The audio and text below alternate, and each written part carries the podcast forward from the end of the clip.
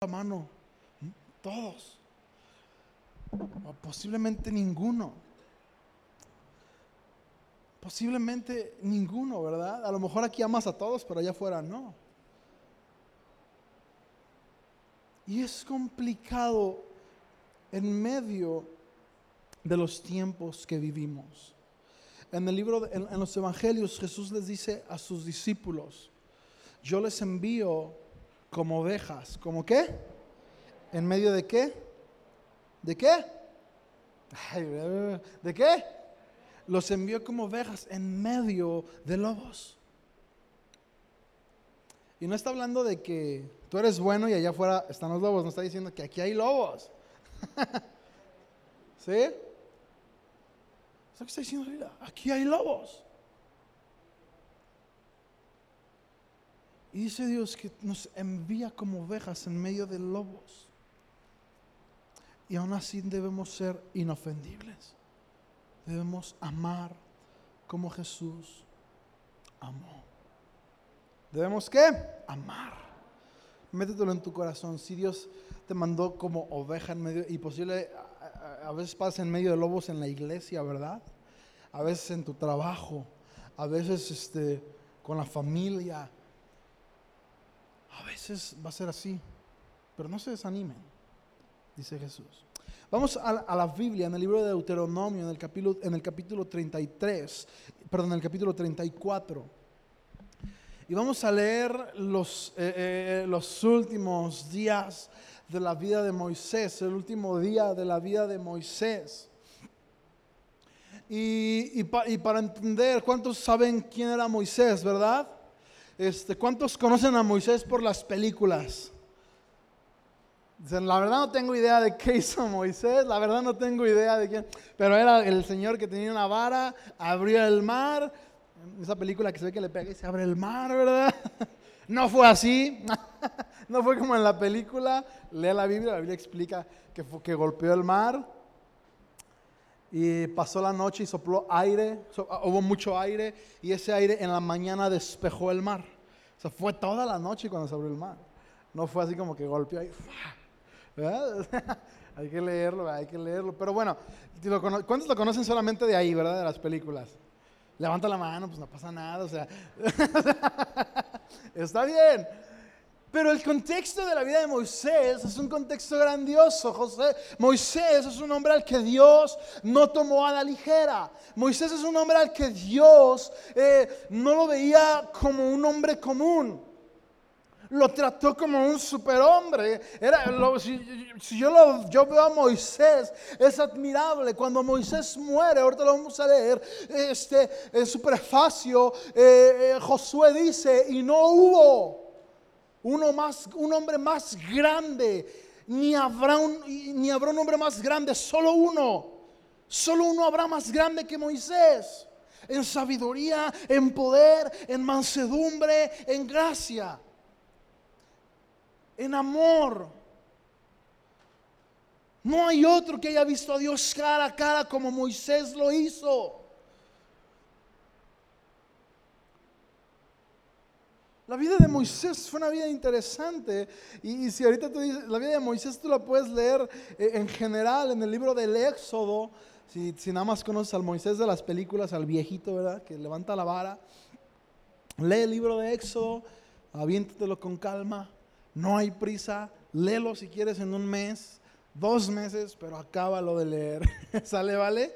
Dios no tiene prisa con eso contigo, ni tú debes de tener prisa en que cuando lees la Biblia y agarras tu Biblia y quieres y dijiste, y nada más leí un capítulo, no sirvió de nada. No, ve lento, ve lento. Si nada más puedes leer un versículo, lee un versículo, ve lento. ¿Sale, vale? Lee tu Biblia. Entonces, Moisés, está, bueno, perdón, vamos al contexto. Salimos de, de, creer que era un Moisés eh, de esa manera, pero, pero, pero la, la gloria o, o, la gloria que Dios había puesto, o la fortaleza o lo valioso de Moisés, era es que había amado, había que a un pueblo de cuatro millones, un pastor como de cuatro millones de personas. Imagínate, fueron un aproximado de 70 personas las que entran a vivir a Gosem en Egipto un, un aproximado de 70 israelitas, y después de 400 años salen 4 millones. ¿Mande?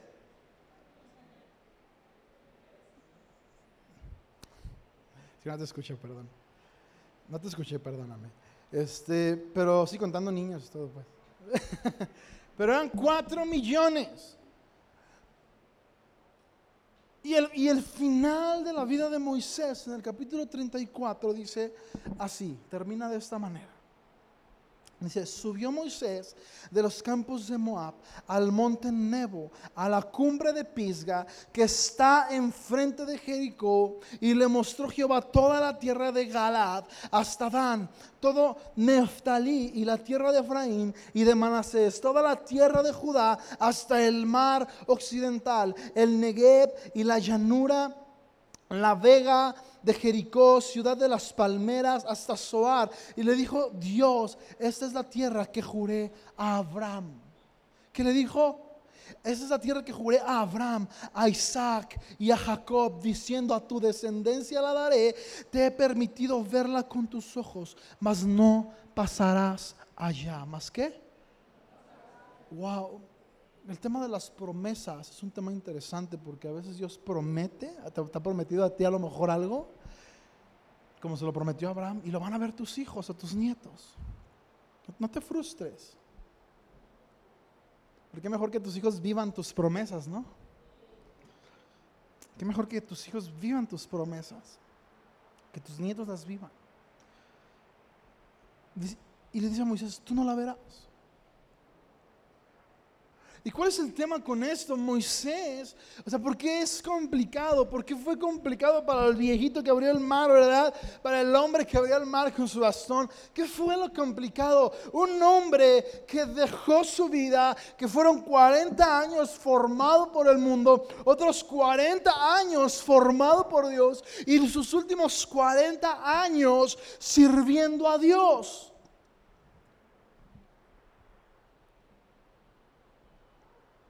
Y su final, y, su y yo creo que Moisés estaba así como que, wow, soy. Cuando, cuando Dios lo llama, dice, saca al pueblo, porque yo le prometí a Abraham que, que, que, que haría eh, su descendencia como la arena del, del, desierto y, y, como las estrellas que están en el cielo. Si la puedes contar, así será tu descendencia. Y Abraham estaba viendo, pues ya somos muchos. Yo creo que ya está llegando ese tiempo. Le dice ahora, sácalos, se libre Moisés, saca al pueblo, lidere al pueblo. Yo creo que Moisés estaba como que saboreando el cumplimiento de la promesa. Ya se va así como que ya se va a cumplir la promesa. Vamos a entrar a la tierra de Canaán. Vamos a vivir la promesa de Dios. Donde, donde fluye leche y miel. Ya vamos a entrar a sus 80 años, ¿verdad? Cuando saca el pueblo de Israel. Y tómala, de repente, ¡pum! 40 años en el desierto. Y de repente pasan esos 39 años y 11 meses. Y Dios le dice a Moisés, tú no vas a entrar. Moisés, tú no vas a entrar. A un mes, a una semana a lo mejor. Dice, Moisés, tú no vas a entrar. El pueblo va a pasar, tú no. Y eso es lo que... Y eso es lo complicado. Quiero, ahora, ¿cómo, cómo te digo esto? A, a mí me gusta verlo de esta manera porque estuvo dando su vida estuvo trabajando, estuvo echándole ganas, estuvo tolerando, soportó que hablaran de él, soportó que el pueblo se peleara y se enojara con Dios por 40 años, soportó un, pues vamos de regreso para Canaán, no, pues el pueblo ya se, echó para atrás, vamos de regreso al monte, nos estamos dos, tres años en el, abajo del monte, Sinaí, el pueblo se anima, se anima nuevamente a vamos a Canaán, vamos a Canaán. El pueblo ve la dificultad, el hambre, las batallas, le da miedo dicen, Dios nos trajo para morir. Dice, regresamos otra vez al monte, nos, nos acampamos de nuevo en el monte, estamos tres, cuatro años más en el monte, nacen otras generaciones, nos animamos de nuevo, este, hay dificultades, hay dolor, decimos, no, Moisés, Dios no, Dios no es fiel, Dios no es bueno, Dios nos quiere matar, regresaban de nuevo al monte a acampar. Y esta fue la situación del pueblo por 40 años. No sé si has escuchado esto, pero se dice que era un viaje de 40 días. ¿Perdón? Era un viaje de 40 días. Pero no dejemos de ver a Moisés en este tiempo. Moisés seguía amando, Moisés seguía pastoreando, Moisés seguía viendo al pueblo como pueblo de Dios, Moisés seguía viendo a, a, los cuatro millones como el pueblo de Dios. De hecho, un día Dios, platicando con Moisés, le dice, Moisés, tú dime, yo puedo hacer un pueblo de estas piedras. Está gacha la comparación, ¿verdad? Que estaba diciéndole Dios, yo hago un pueblo más obediente y mejor de piedras. Está feo, ¿no? a, mí me, causa conflicto que Dios haya dicho, dicho, eso porque una vez en la secundaria una maestra este, de español nos gritó así a todos en el salón, no sé qué estábamos viendo una clase, estamos este, todos, era como una clase muy dinámica y la maestra se para enfrente de todos bien enojada gritando, ay mis pequeñas piedras. es una secundaria técnica, es común, ah, ahí no duele. ahí es como ese tipo de... En una privada pues lo demandan al profe, pero acá no, ¿verdad? Que hay que aguantar. Así nos dijo la maestra. Entonces cuando Dios le dice eso a Moisés, me causó conflicto. Dije, ah, Dios, te manchaste. Ah, te pasaste. Dios le dice a Moisés, yo puedo hacerte un mejor pueblo de, de esas piedras. Tú dime, Moisés, aniquilo al pueblo, ya. Y te doy hijos de esas piedras. Y Moisés, con amor, le dice, no, Dios mío, amo a tu pueblo. ¿Qué le dijo? Veía al pueblo con los ojos que veía a Dios. El conflicto entre nosotros no está tanto en, en, en la gente a mí me sorprende que Moisés subía 40 días y estaba con Dios y bajaba y bendecía al pueblo de lo que Dios le daba. Y amaba a Dios y porque amaba a Dios, amaba lo que Dios amaba. Yo les platicaba el, el viernes en la oración que yo tengo un amigo que a todas las personas que él conoce por mí, que, yo le presento como mis amigos, este, los trata muy bien, es amable, les ayuda. De repente, si le piden un favor, se va con ellos. Digo, pues venía conmigo, ya se fue de mi casa. No es de aquí, ¿verdad? No es de aquí. De repente ya no estaba en mi casa dos, tres horas, pues que ya andaba en un rancho con no sé quién, que lo invitaron y se fueron solos. Digo, ah, pues bueno. y él me dice, amigo, es que amo lo que amas porque te amo. Es un gran amigo mío. Dice, amo lo que amas, por eso amo a la gente con la que con la que convives, con la que estás. Yo no soy así, yo no puedo ser así. Yo cada que voy quiero amar a sus jóvenes, a sus amigos, y, los trato, y me quieren, o sea, me, como que les habla muy bien de mí, no sé qué les dirá. Pero siempre que llego a Morelia a visitarlo, ah, va a venir Omar. Los jóvenes de la iglesia, va a venir Omar. Yo, y yo por dentro digo, oh, no soy tan especial, ¿verdad? O sea, no. y me tratan bien y quieren salir conmigo. Y Él hace lo mismo aquí cuando viene. Y el problema aquí de amarnos con el amor de Dios en medio de nosotros es que hay un gran, una gran escasez por amar a Dios. ¿Hay una qué? ¿Por qué? Por amar a Dios. Hay una gran escasez por amar a Dios.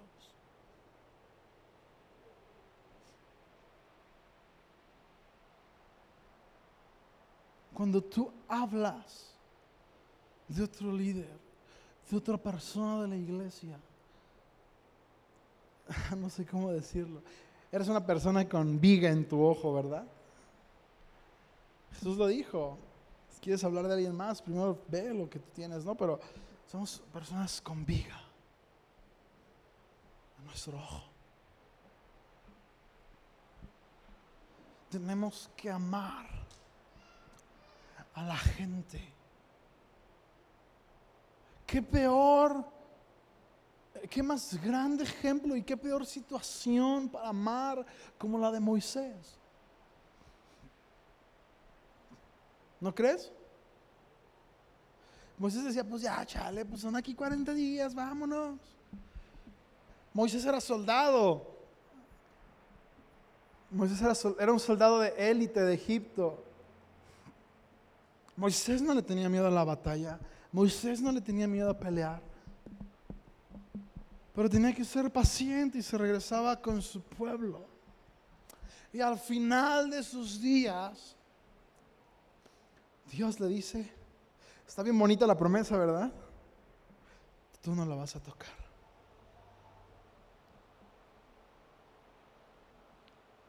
Tú no la vas a tocar. No llores por dentro. Dios mío, yo no quiero que me pase como Moisés. No, ¿verdad? No llores, ¿verdad?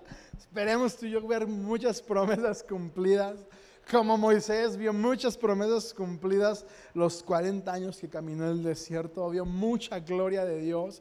Mira, déjame decirte una cosa, si tú estás pidiéndole a Dios un milagro de finanzas, un milagro de sanidad, un milagro, mira, la verdad, y le digas, Dios, si tú haces eso, te voy a amar más, mira, la verdad no lo vas a amar más. Ahí no se fundamenta el amor de Dios. Eh, cuatro millones de personas, ¿cuántas? Cuatro millones de personas veían en las mañanas, por las mañanas, una gran nube que los seguía para que no les diera el sol. Y por las noches veían una columna de fuego que les protegía del calor. Y veían como de una piedra que los venía siguiendo en el desierto salía agua. Ay, les valió que eso, ¿verdad? y les valió. Es Dios. ¿verdad? Como que es lo menos que podías hacer por nosotros, porque nos sacaste de allá de, Egipto donde comíamos carne.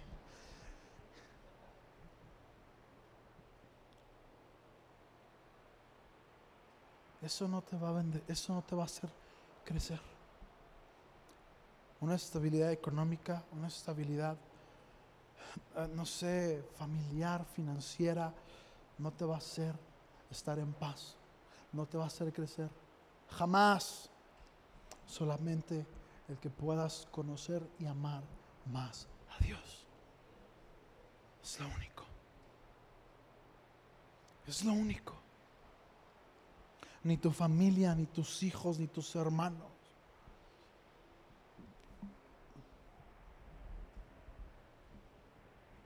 Nada.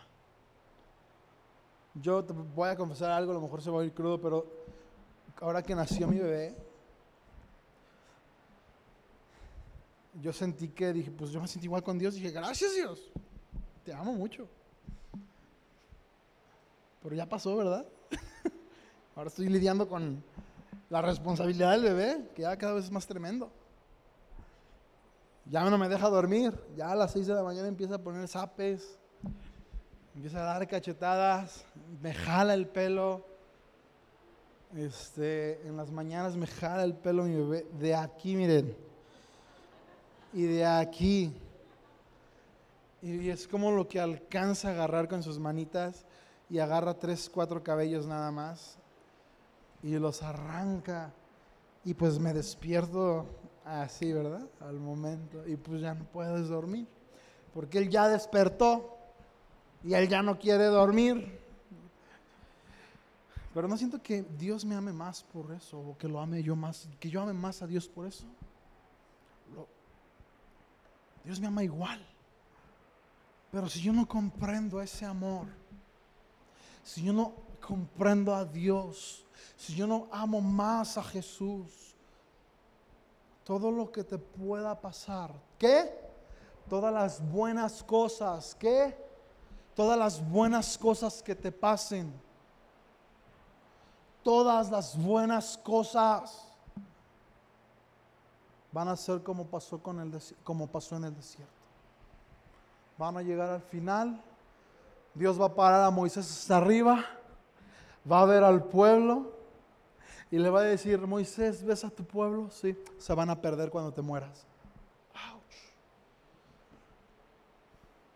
Así como cuando saliste de, Egipto, ¿te acuerdas Moisés? Que subiste 40 días, 40 noches al monte Sinaí porque yo te quería dar este, eh, las tablas para regir al pueblo, para hablar qué íbamos a hacer, cómo íbamos a gobernar, cómo íbamos a liderar el pueblo, Moisés. Este, y que en esos 40 días, pues ellos no sabían qué hacer y dijeron, pues ocupamos un becerro, ¿no? Para adorar. Como que Moisés ya no va a bajar, ya fueron 40 días. Dijo que volvía pronto, no ha vuelto, pues hacemos un becerro. Y nos creamos, nos creamos un Dios. Dios le dijo, va a pasar lo mismo, Moisés.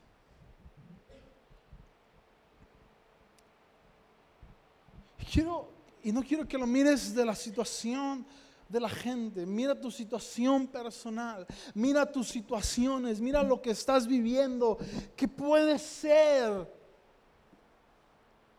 que puede ser que te haga, ¿sí? Te haga no amar a Dios, no amar al que tienes a un lado.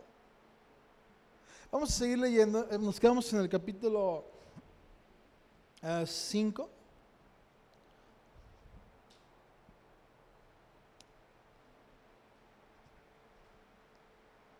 En el 4 decía que Moisés no pasaría. ¿Por qué Moisés no iba a pasar? Como te dije, Moisés era, para mí, si, ponemos una pirámide jerárquica, para mí era, este, en cuanto a los hombres, después de primero Jesús, luego Moisés y luego Elías, no sé, el más grande eh, eh, Jesús, luego Moisés, o sea, Moisés era como o sea, e-, era bastante grande Moisés. ¿Por qué, Moisés no, no, no, entra lo que dice Dios que no? Porque Dios le dice, háblale a la peña para que dé agua y como que andaba enojado el Moisés y le pone un patín a la peña. Y Dios le dice, ay, por berrinchudo no entras. Pero ¿por qué? pues ¿por qué, por qué tan poquito? Porque tenía mucha responsabilidad. Moisés conocía mucho a Dios. Tenía mucho de Dios Moisés. Cuando tú y yo somos más, sabemos más, conocemos más, somos más íntimos de Dios. Cuando tú y yo vamos más, conocemos más de Dios, hay más responsabilidad. ¿Hay más que? Si tú, si tú en tu corazón es el pretender seguir pecando, está de continuo, deja de leer. ¿Sí? Porque conoces la palabra, conoces la verdad. Y el golpe va a ser más bueno. ¿verdad? Y a decir, vale, pues por menos. que conoces más. Pero bueno, es como que pero lo mejor sería que te apartes de tu pecado, no que dejes de leer, ¿verdad? Lo mejor es que te apartes de tu pecado. Deja tu pecado, ¿verdad? No insistas. Dice el 5, y murió Moisés ahí, siervo de Jehová, en la tierra de Moab, conforme al dicho del Señor, y lo enterró en el valle. ¿Quién lo enterró a Moisés? Dios. Dios entierra a Moisés en la tierra de Moab, enfrente de Bet Peor y ninguno conoce el lugar de su sepultura hasta el día de hoy. Era Moisés de 120 años cuando murió. Sus ojos nunca se qué? ¿Se qué? Se oscurecieron ni perdió su vigor. Sus ojos nunca se oscurecieron ni perdió su vigor, su fuerza. Y lloraron los hijos de Israel a Moisés en los campos de Moab 30 días, y así se cumplieron los días del lloro y del luto de Moisés. Y Josué, hijo de Nun, fue lleno del espíritu y sabiduría, porque Moisés había puesto sus manos sobre él, y los ojos de Israel le obedecieron. Y los hijos de Israel le obedecieron, e hicieron como el Señor mandó a Moisés. Y nunca más se levantó profeta en Israel como Moisés, a quien haya conocido Jehová cara a cara. ¿Cómo? Cara. Y nadie como él en todas las señales, eh, y nadie como él en todas las señales y prodigios que el Señor le envió a hacer en la tierra de Egipto a Faraón y a todos sus siervos y a todas sus tierras. y en el gran poder y en los hechos grandiosos y terribles que Moisés hizo a la vista de todo Israel. Ese era Moisés. Y en sus últimos días, en sus últimos momentos, su clamor era, Señor, ¿me ayudas Nachito? ¿Dónde está Macho? Ahí viene el Machito. Este, y en sus últimos días su clamor era, no dejes que el pueblo se pierda. ¿Cuál era? No dejes que mi pueblo se pierda.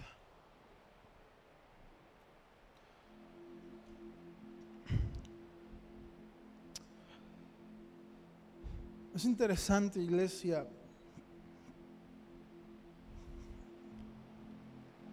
El dónde estamos parados tú y yo. Eh, el dónde nos paramos tú y yo.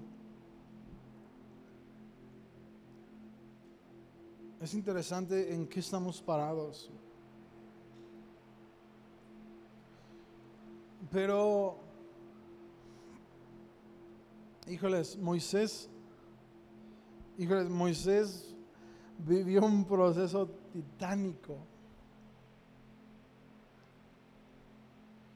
Fueron 40 años donde pareció que no hizo nada, sino que era un hombre más, un hombre político más. Se preparó que era buen soldado, que iba a librar guerras. Después Dios lo muele, ¿verdad? Y conoce a Dios. Ahí, en donde Dios lo despedaza, donde Dios lo quebranta. Para Moisés aplicó, cuando Jesús dice en los evangelios, es mejor, es mejor arrojarnos a la piedra y ser quebrantados, que la piedra nos caiga encima y ser molidos. A Moisés fue molido. Moisés fue molido. Muchos dicen que Moisés era, o sea, era, un, general, bueno, eso es cierto, Moisés era el general de un ejército y, teológicamente se habla de que 40 años después era un tartamudo inseguro.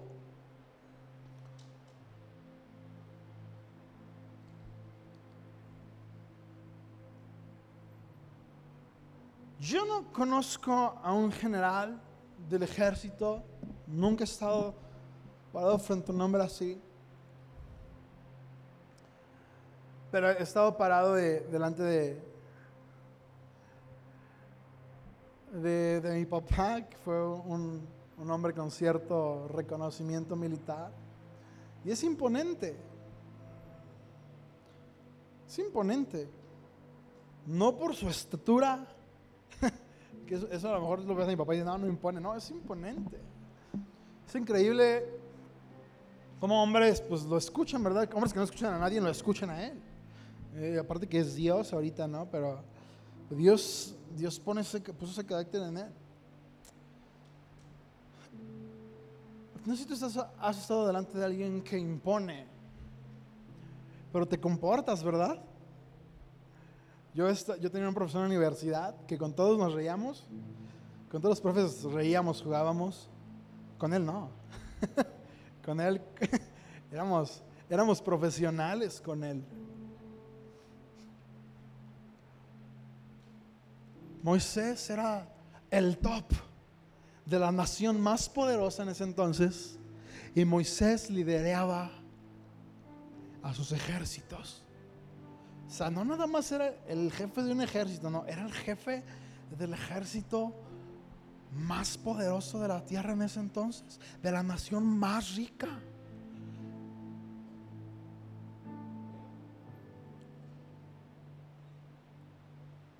Y de repente 40 años después es un inseguro tartamudo.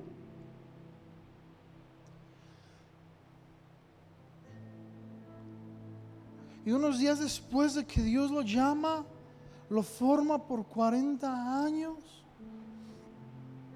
en el desierto.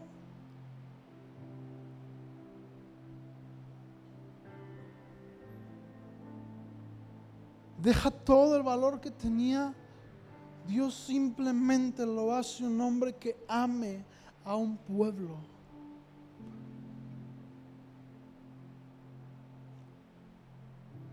¿Que ame a quién? A una iglesia.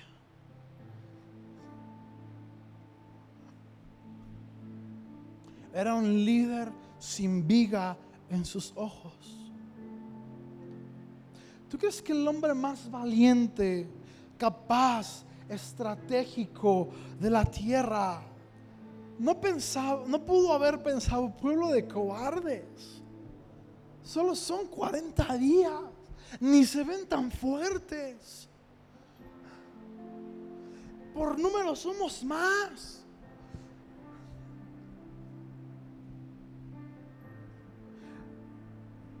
En el libro de Josué, cuando Josué manda a reconocer la tierra, que manda unos hombres, a estos hombres les dan asilo en Canaán y les dicen, no, es que ustedes son el, el, pueblo de Dios que habita en el desierto, de los cuales nosotros estamos atemorizados la tierra que tenían que ir a conquistar, por la que Israel decía, no, mejor vámonos a Sinaí otra vez al monte, ahí a sentarnos, a escondernos. Ya estaba muerta de miedo. ¿Tú crees que Moisés no sabía eso? Era un hombre de guerra, era estratégico, era más capaz que cualquiera de los que estaban ahí. Y los amaba. Oye, Mar, ¿cómo, ¿cómo crees que los amaba? Por eso porque al final clamó, vio a su pueblo y Dios le dijo, Moisés, me duele decirte esto, pero se van a perder. Se van a perder. Tus 40 años no sirvieron de nada. ¿Qué podía hacer Moisés? Dios ya le había dicho, ya sube, ya es tu tiempo.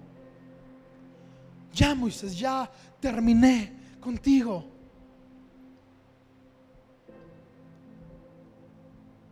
Pero el pueblo se va a perder. Dios, yo entiendo. Imagínate a, Moisés ahí. Dios, yo entiendo. Ya se acabó, yo ya no puedo, yo ya no voy a hacer nada, ya no es mi momento. Pero por favor, levanta a alguien que lleve a tu pueblo a rendirse a ti. Wow. Los amó hasta el último momento. ¿Los qué? Déjame leerte algo que, que subrayé hace un tiempo. Estaba, cuando estaba leyendo esto. Es bueno rayar tu Biblia porque cuando estás leyendo le das poquito para atrás y luego poquito para adelante y ves que rayaste algo y dices, ah, mira lo que encontré, mira lo que estaba leyendo en ese entonces. Y déjame decirte esto en el libro de Deuteronomio, en el capítulo 28, en el versículo 47.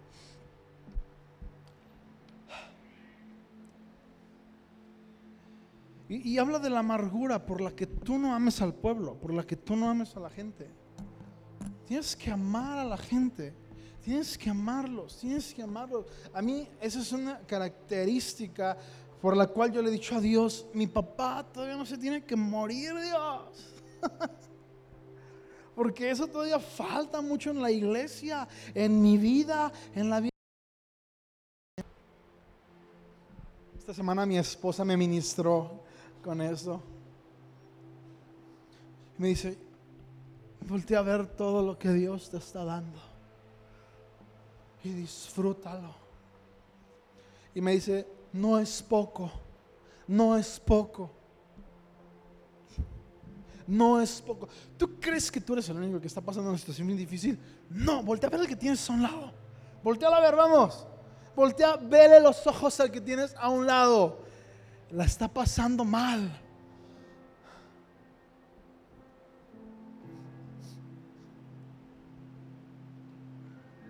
Está pasando algo con lo que no puede. Está pasando algo que le está doliendo. Está pasando algo que le está quebrando el corazón. Aunque sea tu amigo con el que te ríes, algo trae, pero no te dice nada. Y dice, a mí me encanta este capítulo, este versículo, hace, ah, hace tiempo que lo subrayé. Dice, por cuando no serviste al Señor tu Dios con alegría y con gozo de corazón, por la abundancia, por de, de las cosas, de todas las cosas que te está dando. Por cuanto serviste con amargura, enojado, dando poco, dando las obras. Y las consecuencias, dice el versículo 48, dice, servirás por tanto a tus enemigos, que enviará el Señor tu Dios contra ti, con falta de todas las cosas. Está, está bien grueso. Con falta de todas las cosas. Y pondrá yugo de hierro sobre tu cuello hasta destruirte. Wow. Es doloroso. No queremos estar parados ahí. No queremos estar parados ahí.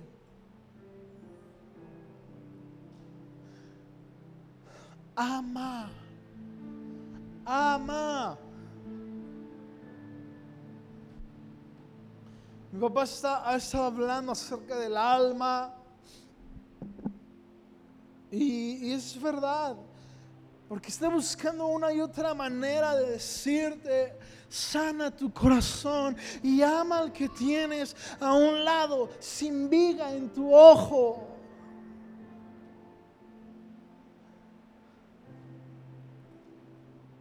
Pero la verdad es esta. ¿Pueden ponerme los dos capítulos juntos? el 47 y el 48. Ay, no me trajeron agua. Se pasaron. Pero los, los veo sin viga.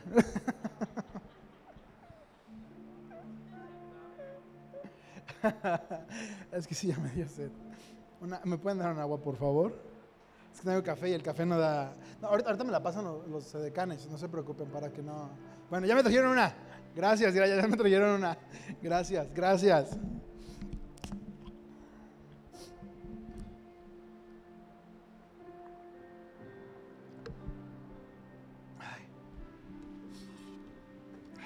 Nada más hay que reponer el agua a la persona que me dio el agua, ¿no? Por favor. Se los agradezco.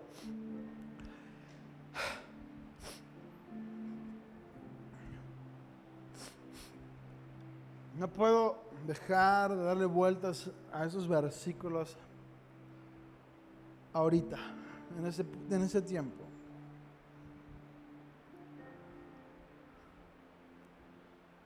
No puedo, no, no, no sé, no quiero decir más.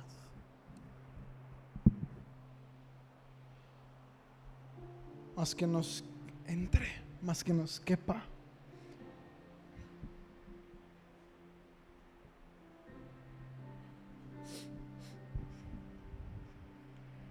Pero es verdad. Por cuanto no serviste a Dios, al Señor tu Dios, con alegría y con gozo de corazón, por la abundancia de todas las cosas. Dios, ¿sabes qué está diciendo aquí? Este, bueno, ¿quién escribió el libro de, quién esos libros? ¿Quién escribió Josué? Lo que está diciendo Josué.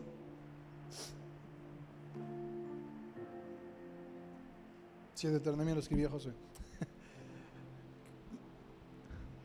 Está diciendo, está asegurando y afirmando que te ha bendecido.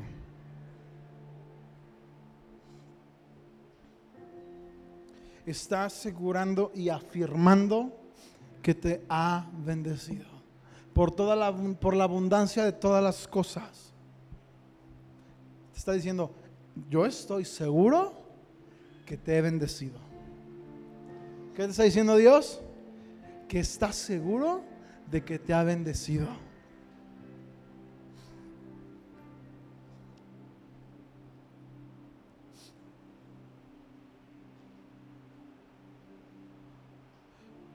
Pero a lo mejor estás, estamos viendo mal. Y decimos que no me bendición lo que yo quiero. No, no, Dios está diciendo, sé una persona sin viga en tu ojo.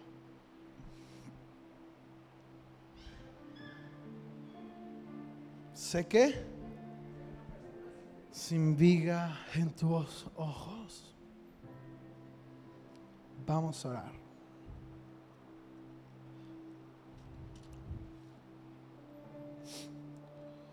Vamos a orar. Y tú conoces tu corazón. Tú conoces qué es lo que está pasando contigo. ¿Dónde estás parado?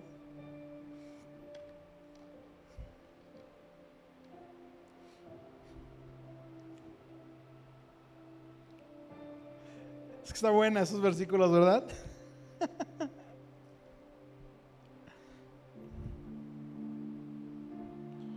Quiero confesar algo. Ponte de pie. Quiero confesarte algo rápido. Yo quiero confesarte algo. Los, los muchachos vengan a ayudarme, ¿no? Ya, los, de la alabanza, vengan a ayudarme, por favor.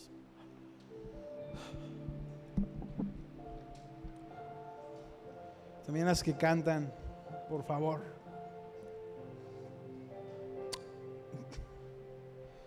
También mándame a las cantantes, por favor.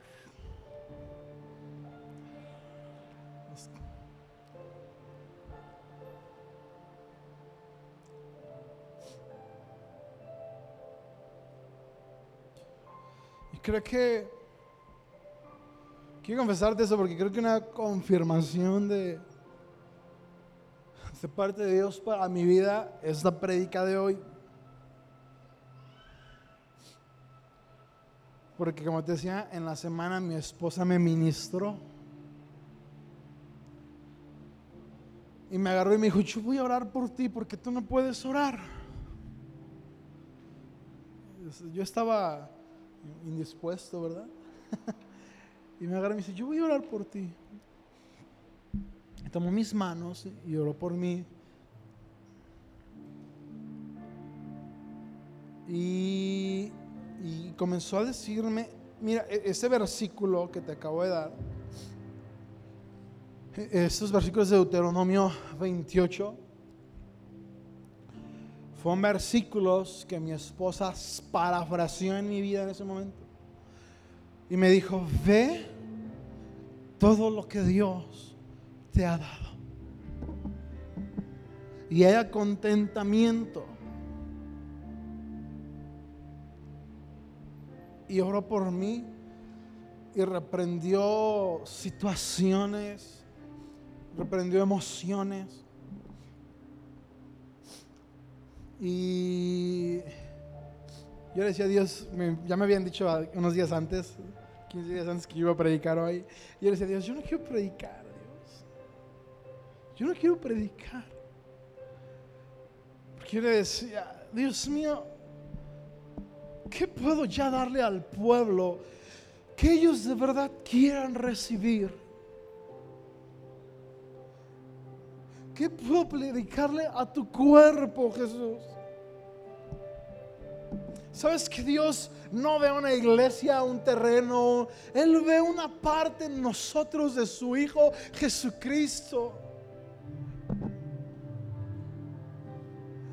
Él ve una parte de su Hijo aquí en San Pancho.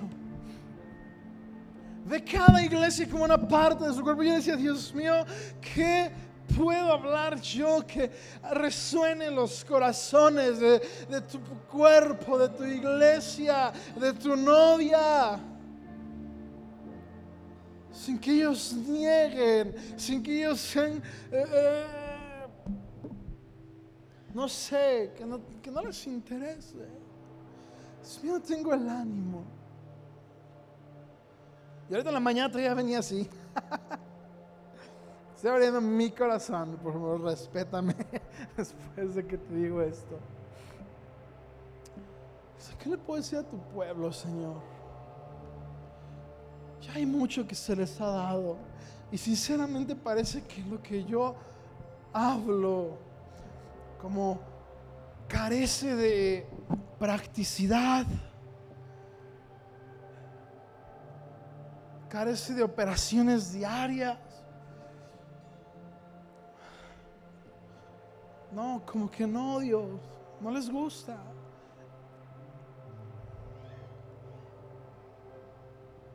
Dios me y decía, la verdad no siento ahorita, Dios, que, que me estés diciendo que el pueblo es lo que quiere. No siento, Dios, que me estés diciendo qué es lo que tu pueblo necesita. Y en la mañana, pues Dios me llevó a esta palabra. Dios me dijo eso. Iglesia, estás sirviendo con viga en tu corazón. Estás sirviendo con viga en tu corazón. Sin amor. Sin gozo. Sin alegría. Hay un atributo de Dios que se llama paciencia y es santa. Es una paciencia santa, por eso brilla. Por eso no es igual a la, de a la paciencia de un hombre, porque es santa. Y Dios, me Dios nos dice, Omar, soy paciente, así que no los voy a entregar aún a sus enemigos. Pero si están sirviendo sin alegría y sin gozo en su corazón. Y no están viendo lo bueno que yo he sido con ellos. No lo fiel, porque ni siquiera les interesa lo fiel que pueda ser. Les interesa que sea bueno. Y soy bueno. Les he bendecido. Quiten la viga de su corazón. ¿Estás conmigo?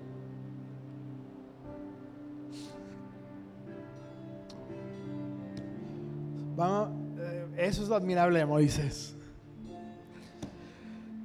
A mí me gusta mucho cuando dice, tenía fuerza, sus ojos no se oscurecieron, había templanza, quería decir que todavía aguantaba otros 40 años, pero Dios le dijo, no, ya estuvo Moisés.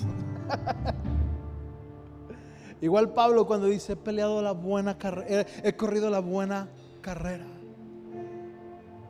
No porque Pablo ya no pudiera, podía pelear más, podía correr otro rato, pero ya era el tiempo.